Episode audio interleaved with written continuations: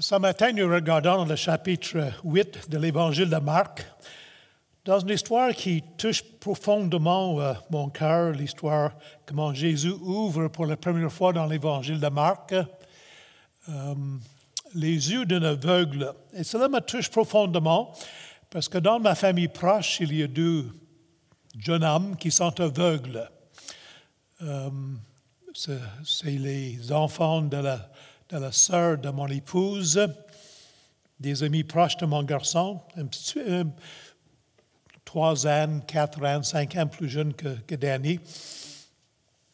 Ils ont été atteints par une maladie, je ne sais pas si je peux dire comme faux, rétinite pigmentaire, une maladie euh, qui commence à apparaître quelque part vers les 18, 20 ans, 25 ans. Lorsqu'ils étaient euh, adolescent, il commençait à avoir mal, surtout la nuit. C'était dangereux pour eux de conduire la nuit. Après ça, ils commençaient à avoir à perdre la vision dans certaines parties de leurs yeux. Puis aujourd'hui, vers les 40 d'années, ils sont vraiment légalement aveugles. Et c'est triste, c'est des grands garçons, 6 euh, pieds 4, 6 pieds 8, 6 pieds 6, euh, des personnes, euh, deux jeunes hommes qui aiment beaucoup le Seigneur avec des familles. Puis moi, j'ai, été témoin d'une espèce de miracle. Lance, qu'il s'appelle, euh, un homme de Dieu qui travaille dans l'église locale dans, dans, la musique avec son épouse, euh, nous avons vu qu'ici au Canada, imaginez-vous donc, on a inventé une espèce de casque VR. Vous savez de quoi je parle, là, comme ça, là? Puis l'idée, c'est qu'il y a beaucoup de caméras sur cette casque-là. Puis on identifie, parce que c'est une maladie qui attaque la rétine dans l'œil, dans, identifie, des fois, il reste un peu de vision dans une place sur la rétine. Alors la caméra, les caméras détectent qu'est-ce qui se passe autour et euh, projectent sur cela, sur la partie de la rétine euh, qui marche encore et la personne peut commencer à voir au moins un peu.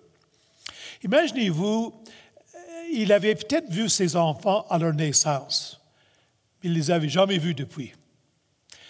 Et lorsqu'il a reçu, ça a coûté presque 15 000 dollars canadiens. On a contribué un peu comme famille, on a fait un peu de, euh, sur l'Internet, demandé de l'argent aussi, on a acheté.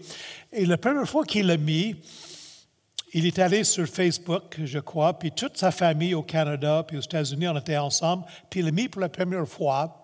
Puis je l'ai vu voir ses enfants pour la première fois. Alors, ça m'a beaucoup touché. Euh, et euh, moi, je lis à chaque semaine des articles ensemble de trouver euh, des traitements qui vont peut-être restaurer la vue un jour. Mais je n'oublierai jamais la fois que Lance a vu ses enfants pour la première fois. Alors, je lis cette histoire, puis je pense à lui. Jésus ouvre les yeux des aveugles les aveugles physiques, les aveugles spirituels. Marc 8, 22 à 38. Et nous allons lire euh, ce passage. Marc 8, 22. Ils se rendirent à Bethsaida et on amena vers Jésus un aveugle qu'on le pria de toucher. Il prit l'aveugle par la main et le conduisit hors du village, puis il lui mit de la salive sur les yeux lui imposa les mains et lui demanda s'il voyait quelque chose. Il regarda et dit, J'aperçois les hommes, mais j'en vois comme des arbres qui marchent. Jésus lui mit de nouveau les mains sur les yeux, et quand l'aveugle regarda fixement, il fut guéri. Il vit tout distinctement. Alors Jésus la renvoya dans sa maison en disant, n'entre pas au village. Jésus s'en alla avec ses disciples dans les villages de Césarée de Philippe et il leur posa en chemin cette question Qui suis-je, au Dieu des hommes? Ils répondirent Jean-Baptiste, les autres Élie, les autres l'un des prophètes. Et vous, leur demanda-t-il, qui dites-vous que je suis? Pierre lui répondit, Tu es le Christ. Jésus le recommanda sévèrement de ne dire cela de lui à personne. Alors il commença à leur apprendre qu'il fallait que le Fils de l'homme souffre beaucoup et qu'il soit rejeté par les anciens, par les principaux sacrificateurs et par les scribes, qu'il soit mis à mort, mis à mort, et qu'il ressuscite trois jours après. Il leur disait ces choses ouvertement. Et Pierre, l'ayant pris à part, se mit à le reprendre. Mais Jésus, se retournant, et regardant ses disciples, réprimanda Pierre et dit, Arrière de moi, Satan, car tu ne conçois pas les choses de Dieu, tu n'as que des pensées humaines. Puis, ayant appelé la foule avec ses disciples, il leur dit, Si quelqu'un veut venir après moi, qu'il renonce à lui-même et qu'il se charge de sa croix et qu'il me suive. Car celui qui voudra sauver sa vie la perdra, mais celui qui perdra sa vie à cause de moi et de la bonne nouvelle le sauvera. Et que sert-il à un homme de gagner tout le monde s'il perd son âme? Que donnerait-il un homme? Que donnerait un homme en échange de son âme? Car quiconque aura honte de moi et de mes, et de mes paroles au milieu de cette génération adultère et pécheresse, le Fils de l'homme aura aussi honte de lui quand il viendra dans la gloire de son Père avec les saints anges. Et nous allons faire une introduction ici à ce passage. Nous allons voir comment Jésus guérit l'homme aveugle. Troisièmement, comment Pierre reconnaît Jésus comme le Christ. Quatrièmement, Jésus annonce sa mort et sa résurrection. Cinquièmement, Jésus annonce le prix pour être son disciple et nous allons tirer une conclusion. Nous commençons, euh, au début, nous avons divisé l'évangile de Marc en trois parties et nous commençons donc ce matin la deuxième section de l'évangile de Marc. Et dans cette deuxième section, on présente clairement l'identité de Jésus et la raison qu'il est venu sur la terre. Dans l'évangile de Marc, il y a progressivement euh, révélation de qui Jésus est et pourquoi il est venu. Dans la première section, c'est intéressant, les seules personnes, les seuls êtres qui reconnaissaient Jésus pour qui il était, c'était les démons. Maintenant, dans la deuxième section, les disciples comprennent très graduellement et lentement qui Jésus est et sa mission. Et cette deuxième section commence euh, par euh, et, termine par la guérison d'un aveugle. Au début, Marc 8, 32, et à la fin, Marc 10, 52, il y a la guérison d'un aveugle. On appelle ça l'inclusion. Très souvent, dans les Écritures, on voit ça, une section des Écritures qui débute et qui se termine avec les mêmes mots, la même idée, la même sorte d'événement. Alors, cette section euh, débute et se termine par la guérison d'un aveugle.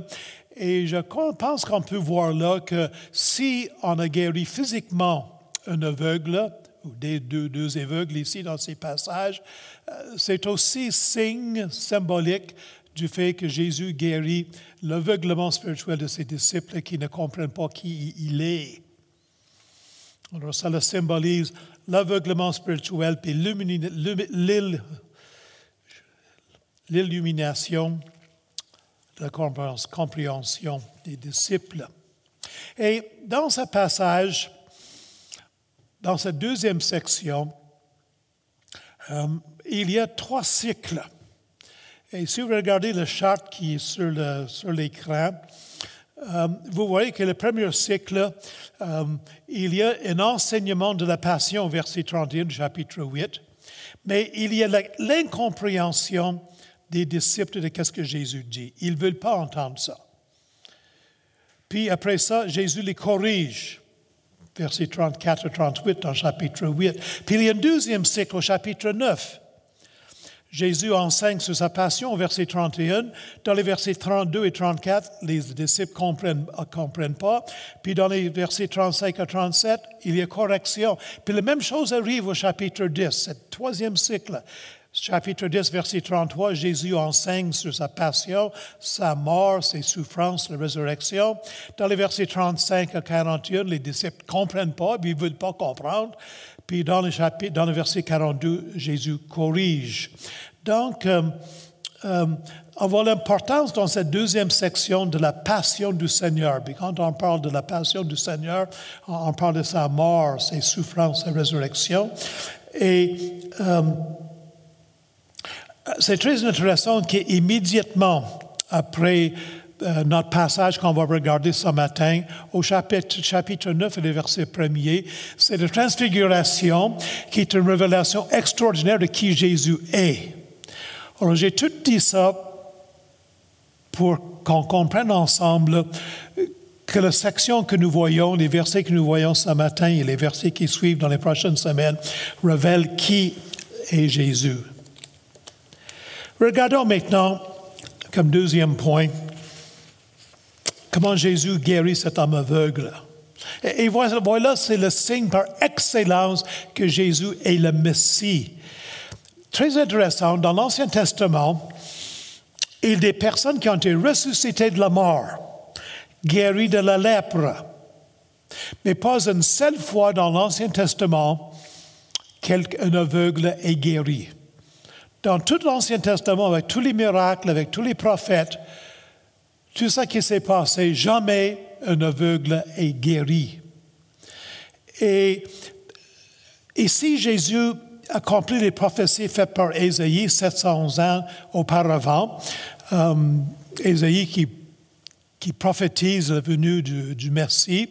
Puis, il y a au moins deux passages dans Ésaïe, par exemple dans Ésaïe 34, verset 5, on dit, il viendra lui-même, parlant du Messie, et vous sauvera, alors s'ouvriront les yeux des aveugles, du jamais vu dans toute l'histoire d'Israël. Mais Ésaïe dit quand le Messie va venir, il va ouvrir les aveugles, les yeux des aveugles.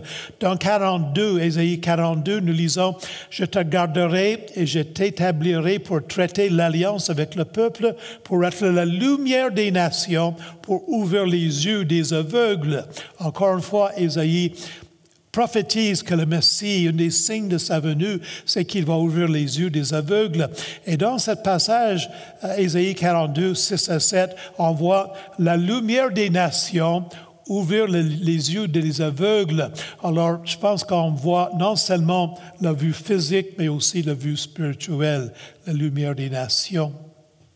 En effet, Jésus a opéré plus de 25 actes de guérison qui sont racontés dans les évangiles. Quand même évident qu'il a opéré beaucoup plus de miracles de guérison que cela, mais il y en a 25 qui sont présentés clairement dans tous les évangiles. Et euh, parmi ces 25-là, il y a six personnes aveugles qui ont été guéries. Donc, 6 sur 25, c'est environ 25% 25% des actes de guérison dans les évangiles, c'est la guérison des aveugles. Et euh,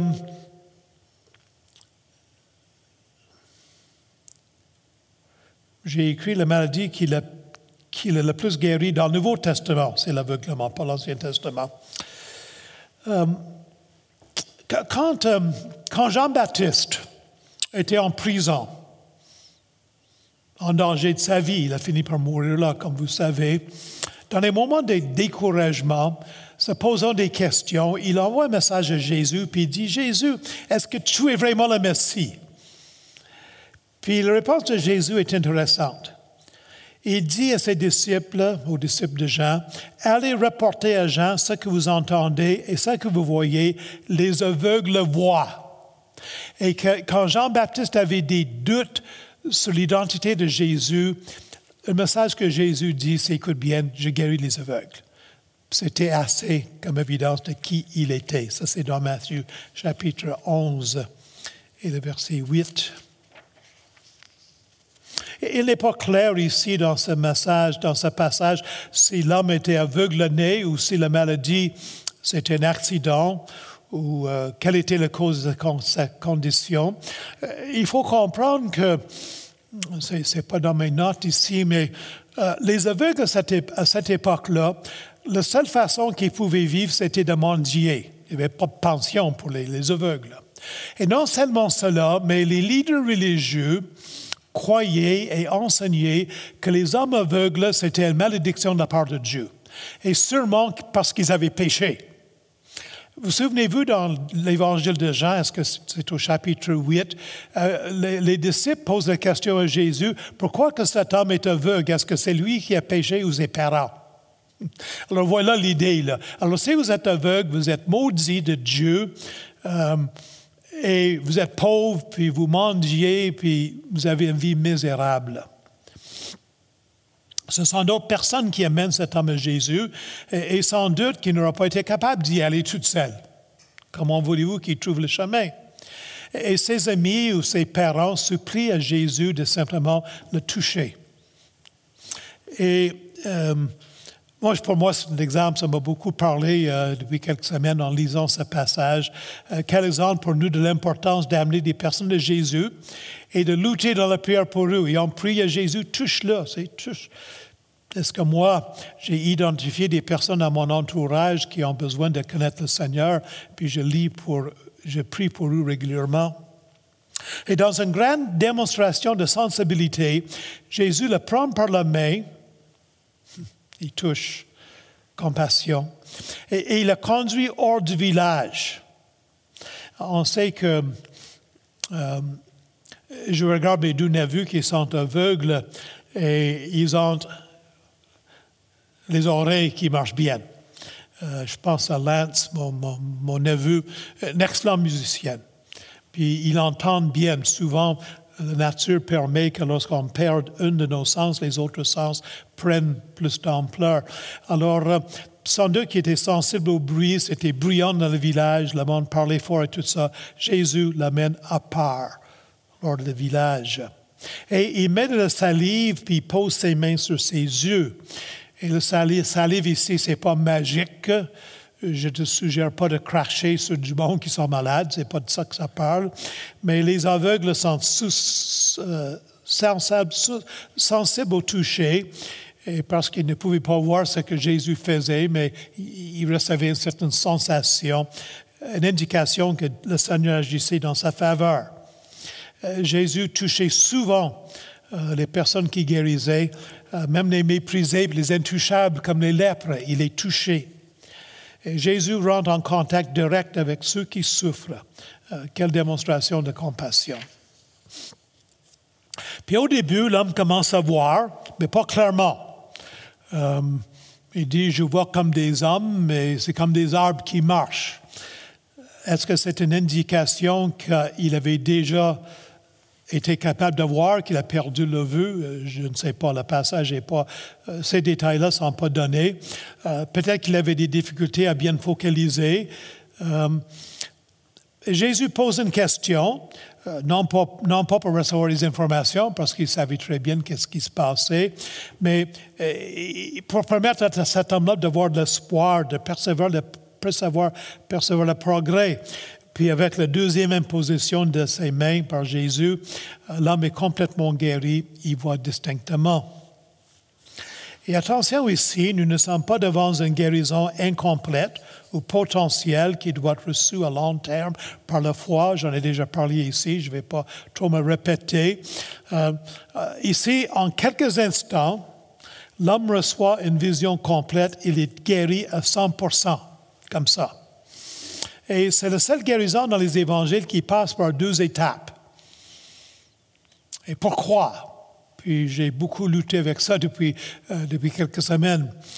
Euh, peut-être que Jésus voulait aider à développer la foi de cet homme. Euh, peut-être que nous ne savons pas la raison. Mais je vais proposer l'explication dans quelques minutes quand on va aller plus loin dans le passage. Alors Jésus envoie l'homme guéri dans sa maison, euh, pas dans le village. Euh, Bethsaida, c'était une ville principale, une sorte de capitale. Et euh, Jésus l'envoie pas dans le village. Peut-être qu'il voulait éviter trop d'excitation immédiatement après la guérison, lui donner le temps de voir sa famille, puis se reposer un peu. Mais comme nous les avons déjà vu, le premier ministère de Jésus, c'est la prédication de la bonne nouvelle du royaume et la guérison était secondaire. Puis il faut aussi comprendre quelque chose qui est profondément triste ici. C'est que Jésus avait déjà maudit la ville de Bethsaida. Et cette ville-là été sous la malédiction de Dieu à cause de l'incrédulité. Jésus avait opéré beaucoup de miracles dans cette ville-là. On a refusé de croire. Puis Jésus euh, nous montre ici la gravité du jugement sur un peuple qui refuse le message de Dieu. Chaque matin, quand je prie, à peu près le troisième item dans ma liste de prières, c'est pour mon pays, pour Québec, pour Ottawa, pour Québec, pour Trois-Rivières où je demeure. Puis, je demande au Seigneur de retarder son jugement. Nous vivons dans un pays, pour moi, qui a rejeté Dieu, n'est-ce pas? Et je suis papa, je suis grand, grand-papa, puis je pense à ma famille, je pense au jugement de Dieu, puis, ah Seigneur, comment tu peux retarder ton jugement sur mon pays, notre iniquité, notre réjection de toi. Je regarde les nouvelles de Radio-Canada en anglais euh, sur l'Internet chaque matin. C'est très intéressant. On ne parle jamais de quelque chose de chrétien, mais on a des horoscopes. Voilà où on est rendu dans le pays. Regardons maintenant comment Pierre reconnaît Jésus comme le Christ. Euh, cette confession de Pierre a lieu en chemin près de Césarée de Philippe. Et il faut faire attention parce qu'il y a deux villes dans les évangiles qui sont appelées Césarée. Cet village est 60 kilomètres au nord du lac de Galilée. Euh, et c'est sur la frontière entre le judaïsme et les païens. Euh, pour les rabbins, c'était la limite du judaïsme. On pouvait y aller puis être encore en Israël. Parce que vous savez que lorsqu'on quittait Israël, puis aller dans un autre pays, en revenant, il fallait laver nos vêtements, il fallait secouer, la poussière euh, de nos vêtements en revenant en Israël pour rejeter le paganisme euh, qui existait dans ces villes-là. Alors c'était vraiment la frontière. Là, c'est situé au pied du mont Hermon, là où il y a des sources qui alimentent euh, la source de la rivière Jourdain, n'est-ce pas? Et il ne faut pas le confondre avec la ville de Césarée, qui est beaucoup plus au sud, sur la côte de la mer Méditerranée, qui est une ville portuaire. Et la ville s'appelait autrefois Panéos pour le dieu Pan, qui était adoré dans une grotte près de la ville. Alors le dieu Pan, c'est le dieu qui a inventé la flûte. Si vous aimez bien la flûte, mais c'est Pan qui a inventé la flûte. Et Pan était un dieu qui avait euh, le bas du corps comme une... Euh, une chèvre, puis l'autre corps comme un homme. Et il était donc moitié homme, moitié bête, moitié homme, moitié bête, puis on l'adorait dans cette ville-là. Euh, c'est la ville de... Et cette ville-là a été nommée Césarée Philippe. Euh, Césarée pour parler de César et Philippe pour parler de Philippe le tétrarque qui a régné là. Euh, dans un passage parallèle, on nous dit dans Luc 9, 18, qui juste avant cette confession de Pierre, Jésus s'était donné longtemps à la prière, une de ses nuits dans la prière qu'il pratiquait souvent. Puis il pose deux questions à ses disciples. Et la première question traite de l'opinion populaire des personnes sur son identité. Et la deuxième question est beaucoup plus importante pour chaque être humain. Et c'est très intéressant que dans les trois évangiles, le premier mot dans la deuxième question est trois, l'emphatique. Euh, sans aller trop loin dans la grammaire, j'aimerais simplement vous dire que dans certaines langues, l'ordre des mots, c'est toujours le même. Euh, en anglais, les adjectifs viennent avant le nom. En français, les adjectifs viennent après le nom, n'est-ce pas? Mais avec exception. On peut dire une très belle fille. L'adjectif vient avant. Donc, l'ordre des mots en anglais, en allemand aussi, est vraiment structuré, puis c'est toujours comme ça. Dans notre langue, le français un petit peu, l'ordre des mots peut changer pour mettre l'emphase. Si on dit une belle femme, c'est parce qu'elle est très belle, n'est-ce pas? Si on dit un, bel homme, c'est parce qu'il est beau. Euh, on change l'ordre des mots pour mettre l'emphase. Dans le grec, et comme d'autres langues anciennes, l'ordre du mot n'est pas tellement structuré. On peut changer l'ordre des mots un peu comme on veut, mais le premier mot dans une phrase est très important. Et dans le grec, dans ce passage, quand Jésus dit, vous dites, euh, qui dites-vous que je suis? En grec, c'est vous qui êtes en premier. Toi. Dans cet emphatique, Jésus est en, dire, OK, est en train de dire, OK, il y en a qui croient que c'est Jean-Baptiste, que je suis Élie, je suis telle personne. Mais toi, qu'est-ce que tu dis emphatique? Alors, c'est important ici dans cette question. Que penses-tu de Christ? Question importante. Et, les disciples répondent à la première question, euh, qu'est-ce que c'est quoi euh, l'opinion populaire? Ils vont dire, mais certains croient que tu es Jean-Baptiste ressuscité. Hérode croyait cela, n'est-ce pas? Euh, vous êtes Élie, prophétisé dans Malachie, chapitre 4, verset 5. Vous êtes l'un des prophètes. Euh, les Juifs croyaient, par exemple, que Jérémie devait venir avant le Messie, puis quand Jérémie reviendrait, il apporterait avec lui l'arche de l'Alliance. On sait bien que l'arche de l'Alliance est disparue. Quand Nebuchadnezzar a emporté en Babylone, à Babylone, tous les ustensiles puis les meubles du temple, euh, il les a renvoyés euh, après 70 ans de captivité avec Néhémie et Esdras. Mais c'est clair qu'il n'a pas renvoyé l'arche de l'Alliance. Et les Juifs croyaient, avec raison ou non, je ne sais pas, que Jérémie avait amené l'arche de l'Alliance dans l'Éthiopie moderne et que c'est encore, il y a certains qui croient que c'est encore caché là. Et les Juifs du temps de Jésus croyaient qu'avant le Messie, Jérémie, l'un des prophètes, va revenir avec l'arche de l'Alliance, puis va rétablir le, euh, le temple? Alors Jésus est peut-être une de ces personnes-là. Puis là, Jésus pose la question très personnelle. Vous, qui dites-vous que je suis? Et comme c'est souvent le cas, Pierre, c'est une de ces personnes-là. On, en connaît tout le monde et une personne comme ça, toujours lui qui répond en premier. Bang, il répond. Euh, des fois, il parle trop vite, mais au moins il parlait. Hein. Euh, puis il dit Tu es le Christ. Et c'est seulement la deuxième fois dans l'évangile de Marc que l'expression Christ, le mot Christ est utilisé. La première fois, c'est au verset premier du premier chapitre. Jésus le Christ. Mais si Pierre dit, tu es le Christ. Et c'est une excellente réponse. Mais qu'est-ce que Pierre comprenait par le Christ? Et nous verrons la réponse au verset 31 et 32. Les Juifs à l'époque n'avaient aucune conception d'un Christ qui devait souffrir, mourir, ou qui réglerait le problème de leur péché. C'est pas ça qu'ils attendaient. Les, Juifs attendaient un Christ, un homme de guerre, qui chasserait les Romains et leur donnerait leur liberté politique.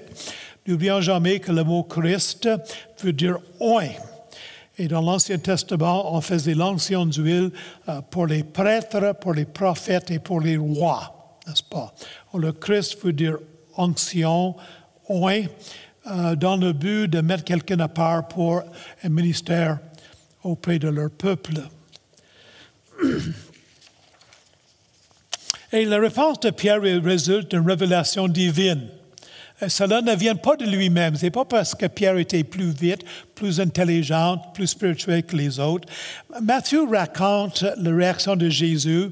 Il dit tout de suite après cela, tu es heureux, tu es béni euh, Simon, fils de Jonas, car ce ne sont pas le chair et le sang qui t'ont révélé cela, mais c'est mon Père qui est dans les cieux. Matthieu 16, verset 17. Il faut saisir cette grande vérité. Euh, les femmes, les hommes, les enfants ne peuvent jamais venir au Christ sans que Dieu travaille auparavant, auparavant dans leur cœur.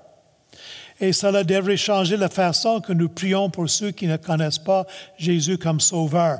Euh, dans ma, liste de prières matinale, j'ai une section où je prie pour certaines personnes. Et ma prière, c'est souvent, Seigneur, révèle-toi à ces personnes-là. Euh, Charles Spurgeon a dit ceci, il dit, euh, je suis content que Dieu m'a choisi parce que je n'aurais jamais choisi Dieu. Je suis certain, je suis content que Dieu m'a appelé vers lui parce que je n'aurais jamais été vers Dieu. Et voilà ici, c'est une révélation de Dieu, ce que Pierre dit. Et, c'est remarquable ici que Jésus exige, puis le passage dit sévèrement, il avertit sévèrement à ses disciples qui ne doivent pas dire cela aux autres. Garde ça pour vous, ça. Et puis il peut y avoir plusieurs raisons pour cela. Euh, mais parmi les plus importants, les disciples comprenaient seulement partiellement le sens même du mot Christ et l'œuvre de Jésus, la, raison même de sa venue sur la terre. Ils comprenaient ça partiellement. Il serait prématuré pour les disciples d'annoncer l'Évangile tant que Jésus n'est pas mort et ressuscité. Et cela est démontré par le fait qu'immédiatement après, Jésus aborde un enseignement sur sa passion, ses souffrances, sa mort et sa résurrection. Tout de suite après la confession de Pierre, Jésus parle de sa passion. Voilà notre prochain point. Quatrièmement, Jésus annonce sa mort et sa résurrection. Voici le premier des trois fois dans l'évangile de Marc que Jésus annonce aux disciples ses souffrances, sa mort et son résurrection. Et chers amis, ça fait deux ans qu'il est avec ses disciples. Si je comprends bien la chronologie de Marc, qui n'est pas toujours facile à suivre, mais probablement ça fait deux ans qu'il est avec ses disciples, puis là, il commence maintenant à m'annoncer sa mort, sa passion. Et euh, voilà, Chers amis, ce n'est pas suffisant de croire que Jésus enseignait de bonnes choses, qu'il avait reçu, vécu une vie exemplaire et tout cela. C'est un peu l'idée de beaucoup de personnes ici au Québec, une bonne personne, un bon exemple. il faut comprendre qu'il est venu mourir pour payer le prix pour nos péchés. Encore une fois, c'est Pierre qui parle en premier. Pas Pierre. Euh, il reprend Jésus. Et le même mot sévère utilisé euh, au verset 30. Quel offrant! Un simple pêcheur, un gars qui vivait de la pêche. Il, il reprend le Créateur. Il n'est pas seulement un pêcheur, il est un pêcheur en plus. Hein? Puis il reprend le Créateur puis le Maître de l'univers. Et voici la preuve que la compréhension de Pierre sur la personne de Christ est très, très partielle. Euh, et, je pense qu'en la voilà, j'ai dit tantôt qu'on verrait une des raisons, peut-être principales, je crois, pourquoi cet homme a été guéri, cet aveugle a été guéri par deux étapes. Et, voilà, immédiatement après que Jésus questionne ses disciples sur la compréhension de qui il est, et avant qu'il explique sa mort, l'homme aveugle avait été guéri par des étapes. Et cette guérison par deux étapes est symbolique du fait que la guérison de l'aveuglement spirituel des disciples se passerait aussi par des étapes. Même dans le jardin de Gethsemane, Pierre et ses disciples n'avaient pas compris la mission de Jésus, ce que ça voulait dire être le Christ. Et le découragement total des disciples après la mort de Jésus démontre qu'ils n'avaient pas compris encore, même après sa mort. Et je crois que sans doute, la trahison de Judas euh, de Jésus, certainement parce qu'il aimait l'argent, mais je crois aussi qu'il voulait un Messie, un Christ qui allait libérer son peuple des Romains. Et quand Jésus n'avait pas rencontré ses ambitions politiques, il l'a rejeté. Jésus reprend Pierre sévèrement. Il dit même à Pierre, Arrière de moi, Satan. Tu ne conçois pas les choses de Dieu. Tu n'as que des pensées humaines. il faut comprendre que, depuis la naissance de Jésus, Satan essaie de le détourner de la volonté de son Père. La glorification de Jésus doit passer par la croix. Jésus est né pour mourir pour sauver les humains du péché. Et Satan ici utilise Pierre pour essayer encore une fois d'empêcher Jésus de suivre la voie préparée par Dieu depuis l'éternité pour effectuer le salut des hommes. Cinquièmement, Jésus annonce le prix pour être son disciple. C'est intéressant ici euh, au verset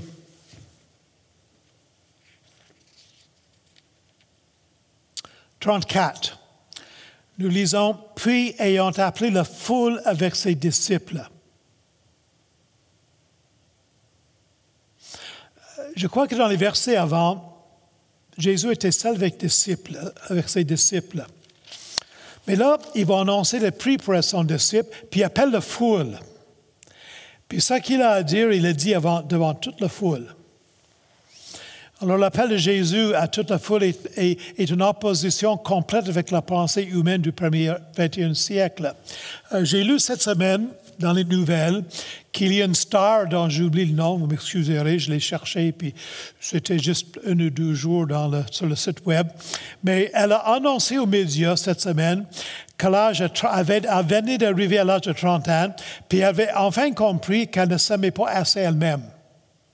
C'était sa grande révélation qui allait changer sa vie. Je ne m'aime pas assez, je vais essayer de m'aimer plus, puis ça va mieux aller dans ma vie. Voilà la pensée de ce siècle. Et Jésus appelle ses disciples ici à l'humilité, au brisement, à une vie de sacrifice.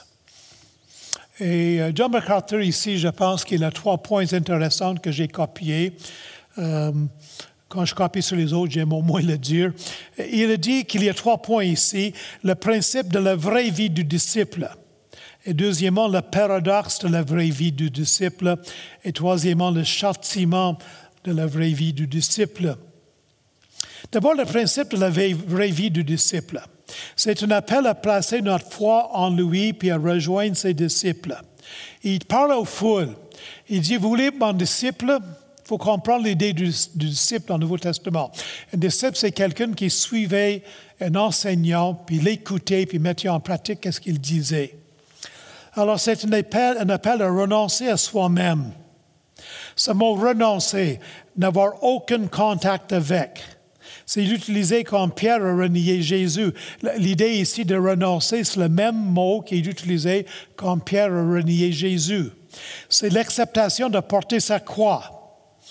Et vous savez qu'aujourd'hui, mais on porte une croix sur une chaîne, puis, OK, euh, mais porter sa croix, ce n'était pas une décoration. La croix été faite en forme de, de T et la partie croisée, la partie euh, horizontale, on mettait sur les épaules du crime, les, épaules, les épaules du criminel, puis devait le porter lui-même, cela là. Jésus l'a porté, puis il n'était pas capable de la porter jusqu'au bout, mais il portait au moins une partie du chemin, euh, un signe de honte. Et celui qui portait sa croix ne revenait pas. C'est une soumission volontaire, tout abandonné par amour de Jésus, soumettre à Jésus nos ambitions et projets. Puis je me suis examiné cette semaine. J'ai des ambitions, j'ai des projets, des choses qui sont importantes pour moi. Puis des fois, si je suis honnête, je réalise que même quand je sers le Seigneur, mes ambitions ne viennent pas nécessairement du Seigneur, mes ambitions viennent parce que j'ai des ambitions, je suis fait comme ça. Que le Seigneur nous aide à soumettre à Jésus tout cela. Deuxièmement, le paradoxe. Jésus dit, celui qui veut sauver sa vie va le perdre. Celui qui perdra sa vie à cause de Jésus le sauvera. Euh, ça ne parle pas ici de toute forme de sacrifice de soi. Écoute bien, il y a beaucoup de religions dans ce monde, puis même il y a beaucoup de personnes qui ne sont pas religieuses, qui, euh, qui se sacrifient pour les autres quand même. Ça existe, cela. Mais ici, on parle d'un sacrifice de soi qui est motivé par notre amour de Jésus et la bonne nouvelle de l'Évangile. Il faut se souvenir de la parabole du, riche insensé. Hein? Le riche insensé qui disait, j'ai beaucoup de biens, j'ai beaucoup de récoltes, beaucoup de grains. Euh, je vais bâtir des granges encore plus grandes pour tout ramasser. Puis lui-même, Dieu a dit, ta vie, je la reprends, puis il est mort. Puis, chers amis, euh, Jésus va poser les questions. Quoi sert-il à un homme de gagner tout le monde s'il perd son âme? Que donnerait-il un homme en échange de son âme? Je suis dessus parce que je devais aller en Afrique pour enseigner au mois d'avril, mais avec le COVID et euh, tous les autres problèmes, mais je ne pourrais pas aller, peut-être au mois d'août. Quand je vais en Afrique, je reviens avec une attitude différente. Nous avons tant de choses ici. Le plus pauvre de nous, a tant d'argent, tant de possessions. On a fait un Skype deux fois depuis deux semaines avec des leaders d'Afrique, en Suisse, euh, qui participent à ce programme de formation où je suis impliqué. Puis on parlait de peut-être faire des, euh, des cours par Zoom, vu qu'on peut aller en Afrique, les, euh, les frontières sont fermées. Euh, on n'a pas de test là-bas pour le COVID. Et si on veut monter sur un avion pour revenir, mais il faut prouver qu'on a eu un test négatif, puis ça n'existe pas les tests là-bas. Puis on a parlé de, la possibilité de faire des, des, des enseignements Zoom. Puis en discutant ensemble, on a réalisé que pas d'électricité, pas d'Internet. On ne fera pas ça là-bas. Imaginez-vous donc, pas vivre, vivre pas d'électricité, pas d'Internet. Puis il fait 110 puis 120 degrés, puis c'est humide, pas de climatisation. Ça, pour avoir passé deux puis trois semaines là-bas tous les années depuis beaucoup d'années, je peux vous dire que je m'ennuie de, la climatisation. Hein? Puis nous autres, on a ça ici, puis on prend ça, on prend ça pour acquis. Hein? Et j'aimerais simplement dire que si on veut vraiment suivre le Seigneur, le grand danger dans notre société ici au Québec, ici au Canada, c'est que nous avons tellement de choses que ça nous éloigne du Seigneur. Attention. C'est pas mal d'avoir une maison. Comme je dis aux Africains, quand il fait 35 en bas de zéro, puis euh, il y a euh, 100 cm de neige dehors, ça fait du bien d'avoir une maison. On ne peut pas vivre sur un trottoir comme beaucoup d'eux le font. Mais attention, il y a des nécessités. Peut-être qu'on est un peu trop matérialiste dans notre société. Faisons attention à cela. J'aime beaucoup ce paradoxe. Ne soyons pas négatifs. Celui qui perdra sa vie à cause de Jésus le sauvera. N'oublions jamais que tout sacrifice, tout prix qu'on paie pour suivre le Seigneur, que ce soit dans les finances ou les possessions ou l'utilisation de temps, chers amis, ça va te compenser infiniment plus de, il faut multiplier par l'infini la récompense qui nous attend au ciel. En effet, quand on perd notre vie pour le Seigneur, on perd de rien. C'est juste remise à plus tard. Différence entre un enfant et un adulte, c'est qu'un enfant n'est pas capable de remettre à demain le plaisir de recevoir quelque chose. Un enfant n'est pas capable de, de dire je vais attendre pour avoir cela. Un adulte, en théorie, est capable d'attendre avant de recevoir. Euh, beaucoup de doutes ne le sont pas. C'est pour ça que les cartes de crédit sont au bout. Tout le monde a des cartes de crédit avec des dizaines de milliers de dollars de dettes qui, perdent 20, qui payent 25% d'intérêt. Un problème terrible des cartes de crédit ici euh, au Canada. Mais vous comprenez, nous, on est des adultes. Il faut apprendre peut-être à retarder certaines possessions parce qu'au ciel, on va recevoir de, infiniment plus. Le prix pour être disciple, le paradoxe le vrai disciple, la vraie vie du disciple, il perd sa vie puis il va, il va le sauver. Et troisièmement, le châtiment de la vraie vie du disciple, celui qui aura honte de Jésus sera châtié éternellement. Donc c'est solennel, ça. Là.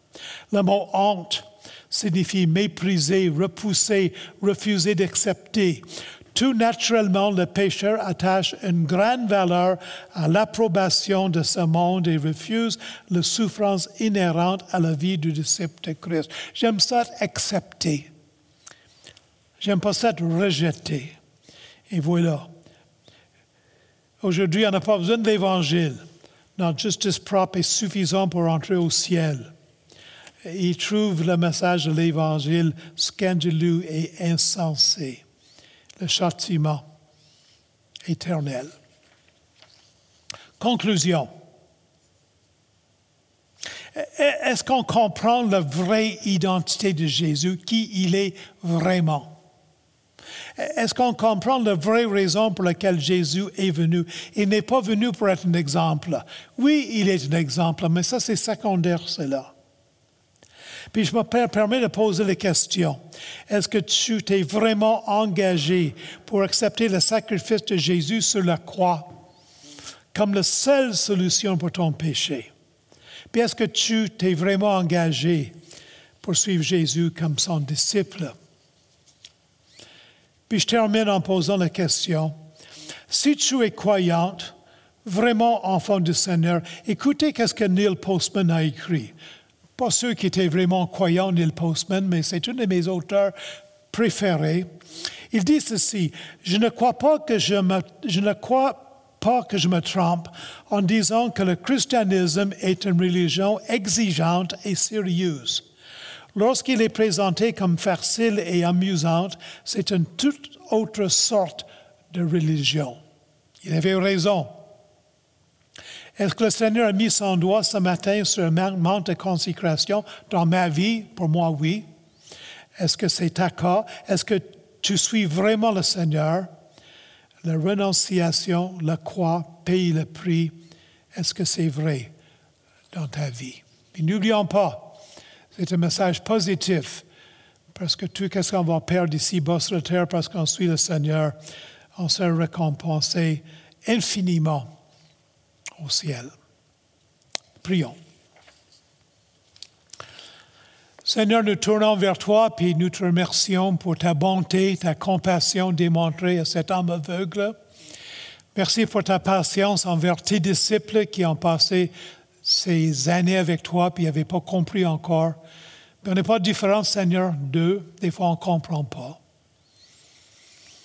Merci que Jésus est venu nous sauver. Et Seigneur, ta parole nous a rappelé aujourd'hui que nous devons être prêts à perdre notre vie pour le suivre.